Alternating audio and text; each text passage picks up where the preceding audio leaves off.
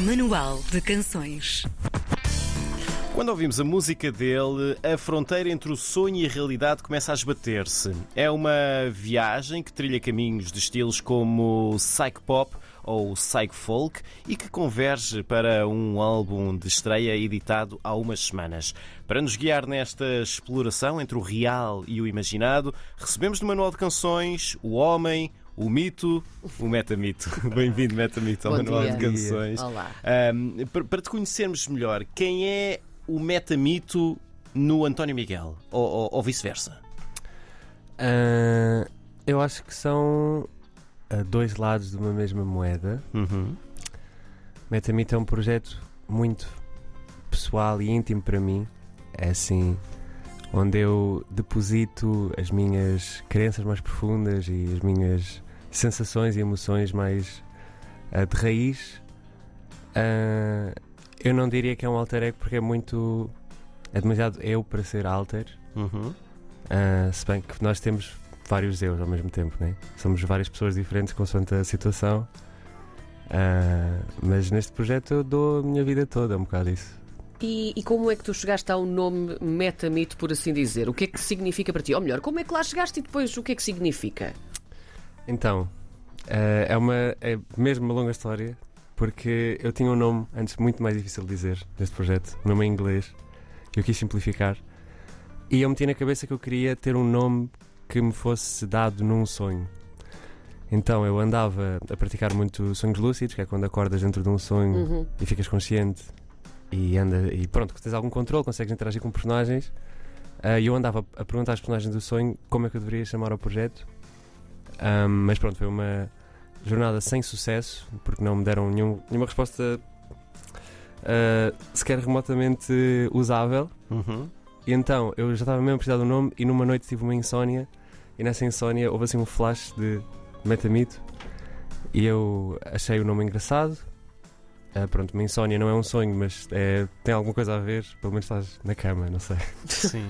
Às vezes chegamos àquele, àquela, àquele estado de cansaço tão grande que não conseguimos adormecer, mas É um estamos acordados, limbo. mas não estamos cá, não é? É assim um estado Sim. de meia consciência, pronto, e foi nesse estado que me apareceu. Ah, então, eu depois fui pesquisar se havia algum projeto já, e não havia. Uhum. Ah, no entanto, o termo já tinha sido usado ah, num contexto assim, de filosofia com o qual eu me identifico muito, e depois fui ler o livro e tipo, amei.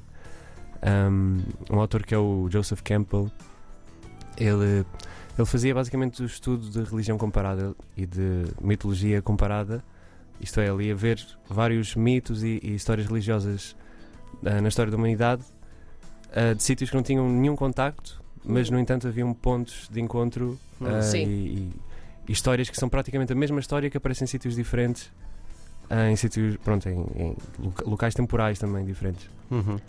Ah, Ah, e Metamito está ligado a isso, no fundo é, pronto, é, é por aí. É um conceito. É um conceito, Certo. já. criar música para ti é, é, hum, quase como uma espécie de, de autoterapia. Ah, Em que medida? Que, que efeito terapêutico é que a música tem em ti? Ah, eu acho que é porque me ajuda a perceber melhor ah, aquilo que eu sou e aquilo que eu penso.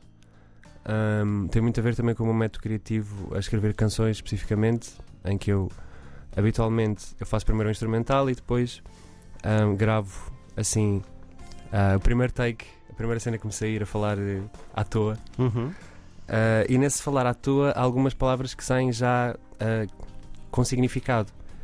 E depois o meu papel é muito tentar co- construir um puzzle à volta disso, de- dessas pequenas palavras soltas que, que me saíram no primeiro take, tentar perceber o que é que o meu subconsciente queria dizer ali. Ahm, e faço esse exercício, tentar construir o significado da música à volta dessa primeira intuição. Ah, e é nesse sentido que eu acho que é bastante terapêutico, porque é assim o mesmo exercício de eu tentar perceber o que é que algo subconsciente em mim estava a tentar dizer ali. Hum. E, e tu, Sim. nesse processo criativo, já, já levantaste aqui um bocadinho o véu, realmente usas essa, essa exploração do sonho e também da, da mitologia. Um, virando aqui um bocadinho a coisa para o álbum propriamente dito, tem nove canções uh, e, e o próprio álbum é também ele uma viagem a esse teu subconsciente. Falando de uma narrativa, ou seja, do início ao fim deste álbum, o que é que tu narraste aqui? Que viagens é que tu fazes? Ah, eu acho que eu concordo que há essa viagem, mas eu não acho que seja uma coisa concreta e definida. Eu acho que há, há, há bastante espaço para quem ouve também se identificar com pontos diferentes e criar Sim. a sua própria viagem. Certo. Eu acho que isso também é a cena fixe no geral da arte e, pronto, e da música. É que hum, cada pessoa tem os seus pontos de referência e nós às vezes gostamos, duas pessoas gostam da mesma coisa, mas vem, ah, vem nela um significado completamente distinto. Hum. E eu acho que isso é bom e é, é bom também não estar a impor ah, tipo, tipo um ditador do significado Uhum. no, no disco, dizer que ele significa isto ou aquilo. Mas ah, para mim ele passa por vários estados emocionais, acima de tudo. Ahm, alguns estados de mais ah, confiança e certeza sobre o que é que é existir, outros de mais dúvida e de, de questionamento sobre porquê. Ahm, mas eu diria que é um que pelo menos ele abre de forma quase como entrar numa aventura e fecha como quem ah, não sabe bem para onde é que vai, mas vai em frente. Hum. É um bocado isto. Ah, ah, tu- tu já tinhas editado também um, um EP, o Reflexo. Uhum. Quais são para ti as, as- as diferenças, os, os contrastes entre esse EP Reflexo e agora este álbum que está muito fresquinho, saído no, no final de janeiro? Também se chama Meta Me Too álbum. Sim. Bem, o, o EP Reflexo, aquilo foi mais um. Pronto, foi uma primeira experiência que eu fiz. eh, pronto, eu sempre fiz eh, música e, e música em estilos muito diferentes. E o primeiro EP foi. É mesmo quase uma colagem de músicas que não têm assim muito a ver umas com as outras. Uhum. ah, mas que naquele momento foi o que eu juntei. E quis... eram coisas que já tinhas feitas antes ou fizeste de propósito para aquele EP do Não, lá está. Eu fui só fazendo, foram as minhas Sim. primeiras experiências de produção, Uhum. a fazer música sozinho. E pá, depois estacionei aquelas eh, cinco que eu achei que tinham algumas coisas a ver, mas não assim muito. Mas que eu gostava bastante e gostava de, de editar. E fiz, e fiz essa, essa EP quase uma compilação. Ahm, no caso deste álbum, já é uma coisa mais pensada de raiz e, e coesa e, e concep- conceptual, suponho. não gosto da palavra. Não, não diria que é um disco conceptual, mas, mas, já, mas já há mais conceito eh, imprimido. Yeah. Sim. Eh, qu- Quanto tempo é que tu levou a fazer este, este disco, a pensar tudo isto, a, a pôr eh, tudo isto? Ah, lá está, assim, é um processo contínuo, então é muito difícil dizer um ponto de partida, porque, Uhum. por exemplo, A Sor da Verdade, que é a primeira música, existe há para aí seis anos, foi a primeira música que eu toquei num concerto ao vivo, ahm, meu, em que eu estou sozinho no palco. Ahm, portanto, podemos considerar isso o ponto de partida, portanto, pá, aí há seis anos, mas assim, um trabalho mais focado a dizer, ok, vou fazer um disco e, e vai ter estes contornos, foi há cerca de três anos, talvez. Enquanto artista, tu sentes que fazes parte deste movimento muito, muito fresco que, que, que há agora e que junta esta, esta magia também de juntar a música tradicional portuguesa à música do mundo, às influências de- de- das outras músicas que, fazem, que se fazem um bocadinho pelo mundo. Tu sentes que também fazes parte disso? Ou também consegues ser uno, obviamente, no meio desse movimento? Eu, eu acho que não. Ah, nem, nem quero fazer disso uma bandeira, Uhum. sinceramente. Sim. Ah, mas pronto, há, nesse disco eu, dei-me a liberdade de explorar sonoridades diferentes e fui inspirado por coisas diferentes. E O que é que te inspira? A nível sonoro.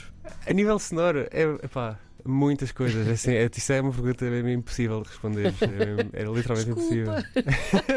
é que é eu ouço imensas coisas e. E entre o que tu ouves e gostas e o que te inspira também é muito difícil meter uma barreira. O que é Sim. que eu apenas gosto e o que é que me inspira? Porque eu gosto de coisas que não têm nada a ver com aquilo que eu faço, mas se calhar também me inspiram até certo ponto. Ahm, então é muito difícil responder a isso. Mas relativamente a essa onda tradicional que efetivamente existe e que eu acho que é fixe e é valiosa, ahm, pronto, realmente coincidiu com, com eu fazer este disco. Uhum. Não quer dizer que eu no futuro vá ou não fazer ah, um disco com uma sonoridade parecida sequer. Eu acho que o também tem essa cena que para mim é boa, é, é que eu nunca sei, eu faço música muito diferente mesmo. Então eu nu- nunca sei no próximo projeto o que é, que- é que vai sair. Vai ser uma cena. ah, depende do momento, sempre. Uhum. Deixa-me voltar um pouco lá mais atrás, porque eu fiquei, fiquei com isto aqui a, a, a matutar. Ahm, quando tu disseste que num, num- quando começas a fazer uma música, num primeiro take, gravas palavras ah, aleatórias, tu em, em algum ponto tu paras para começar a escrever aquilo que, que já disseste, começas a construir a letra ahm, por escrito, ou é sempre um processo de. de não, não queria chamar-lhe de improviso, mas de sempre um processo oral. Ah, é acima de tudo oral e depois, à medida que vai ficando mais ah, feito, Uhum. passa para o papel e depois passa também por um momento de quase um brainstorming de pôr várias palavras e ver qual é que encaixa. Eu, é assim, eu acho que as letras do meu também se calhar são a coisa que eu mais gosto e é o mais difícil. Hum. Ah, escrever letras, eu- para mim, é, é muito difícil porque lá está, as primeiras palavras saem sempre alguma coisa, mas depois aquele puzzle e encaixar na métrica, como a música já existe, vem sempre depois. É muito difícil, é muito desafiante e às vezes demora. É, é isso que atrasa muito o processo, que às vezes demora literalmente anos. Ou se calhar não é um atraso, é o tempo que precisa. É o tempo, porque, eh, enfim, a música, eh, estas coisas acabam por ficar eh, no teu eh, background mental a, a, a cozinhar enquanto tu estás no teu dia a dia. E depois às vezes é que te lembras, tipo, ai, se eu disser isto, ok. Ahm, mas sim, é um processo muito. eh, demora muito tempo. Mas passo, passo para a escrita, eventualmente, sim, sim. é. Vamos falar da parte visual também, do vídeo de transmutação. Ahm, bom, numa altura, é quase inegável falar nisto, numa altura em que a inteligência Hum. artificial está nas bocas do mundo, não é? Tu usaste justamente isto para o vídeo que fizeste de transmutação. Porquê que escolheste ahm, esta técnica, por assim dizer? Uhum. O que é que tu também quiseste revelar ao mundo, visualmente falando? Então, eu comecei a fazer o vídeo para aí. Não, isto já não faz sentido dizer assim, mas o vídeo durou-me ah, cerca de 3 meses a, a fazer. Sim. Ah, então, ah, antes de. Quando eu comecei. Eu já, já acompanho mais ou menos esta cena da, da inteligência artificial há muito tempo, porque para mim é uma coisa muito assustadora e intrigante. Ahm, em particular, pronto, esta. a parte visual e artística. Ah, e eu. Quando eu comecei a fazer o vídeo, ainda não tinha aparecido assim esta onda de Uhum. popularidade gigante que apareceu por causa daquela aplicação do, Sim. do Instagram, sei. Ahm, então, eu enquanto estava a fazer o vídeo, que demorou 3 meses a fazer, eu fui acompanhando as várias ondas de, de popularização e depois alguma revolta dos artistas contra aquilo e tudo mais. Ahm, porque eu acho que efetivamente a inteligência artificial vai ser cada vez mais um tema ah, falado pelo seu potencial destruidor ah, e também pelo seu potencial criativo. Essa é uma coisa meio paradoxal. Esse é o grande problema disto tudo. Yeah. Sim. Yeah, mesmo. Um, eu pessoalmente acho que não, não deveria ser como tem sido até agora, que é quase um, um velho oeste, não, não há regras, vale tudo Hum. e bora isto para a frente até ao infinito, porque acho que isso vai ser efetivamente o, o não querendo ser eh, não, não querendo cantar o apocalipse, mas eu acho que isso é mesmo, acaba por ser o fim das profissões quase todas. E eu acho que a cena tem de ser feita de uma forma hum, a pensar na sustentabilidade de, Uhum. das pessoas, porque as pessoas precisam trabalhar e acho que vai efetivamente substituir muitos trabalhos. Em relação ao vídeo em específico da transmutação, pronto, eu enquanto estava a fazer o vídeo, ah, todas estas questões iam passando na cabeça, eu tive mega crises existenciais a fazer, Ahm, tanto da parte boa como da parte má. Da parte boa era porque eu tinha ideias para um vídeo e às tantas eu dou por mim a pôr ah, texto num computador para um robô e a programar um script e do nada eu vejo imagens a ser geradas do, do nada ah, que, que eu acho lindas e que, que expressam aquilo que eu quero transmitir e eu fico só com o choque de como assim não está uma pessoa a fazer isto? Sim. Como é que E, isto e- é um. e até tu tens de lidar com, com isso, não é? Essa, essa dicotomia. de- É, e é completamente assustador porque às tantas, até pela tal cena do. Lá está, quem é que fez o vídeo, estás a ver? É essa cena. Porque eu às vezes estou tipo, eu- enquanto estava a fazer, hum, ok, eu dou palavras, eu, eu- eu faço uma escolha de- entre os vários as opções que me dá, eu vou fazendo escolhas, eu vou fazendo microajustes, ainda assim aquilo são imagens geradas do ruído por um algoritmo. Então é difícil dizer que eu fiz Uhum. eu fiz um trabalho de pós, pegar nas imagens e escolher as que eu gosto mais e, e metê-las na ordem certa e, e fazer alguma pós-edição no Photoshop e tudo mais. Ahm, mas é sempre assim uma coisa meio. Agridoce. É. É isso? Eu Se calhar não diria. é bem esta. Não, se calhar eu não não é sei, pá, não sei. Eu sei que, eu sei que foi muito estranho e confuso, mas ao Sim. mesmo tempo, confesso porque é verdade. Que é, eu, enquanto estava a fazer o vídeo, eu senti picos de entusiasmo e de motivação e de criatividade como já não sentia há muito tempo. Porque eu senti do nada que tinha Uhum. a capacidade de, de me expressar visualmente de uma forma que antes era impossível. Hum. Eu conseguia ter uma, uma- fantasiar com uma imagem na minha cabeça e depois expressá-la eu, eu a desenhar não sou bom. Sim. tipo, imagina. E assim consegues fazer alguma coisa. Epá, é uma cena. Não sei, foi um processo muito interessante, assustador e. Mas acho que o resultado. Lá está, eu gosto muito do resultado. Acho que o vídeo eh, apanha completamente o espírito da música, até porque a música fala muito sobre mudar e sobre a metamorfose que nós passamos ao longo da vida Uhum. e aquilo efetivamente causa assim um efeito de, das imagens estarem-se a transformar umas nas outras de forma eh, como uma, uma sequência e pronto, acho que encaixou muito bem. Muito bem. Vamos ter-te ao vivo já a seguir, aqui no, no estúdio do lado. Metamito, o convidado de hoje no Manual de Canções. Até já. Até já. Obrigado. Exclusivo RDP Internacional.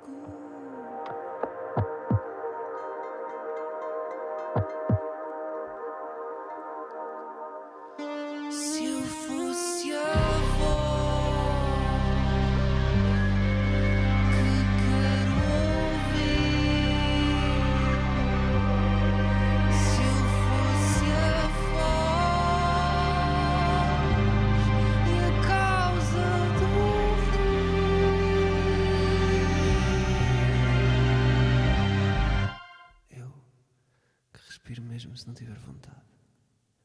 Como poderia ter tamanha responsabilidade?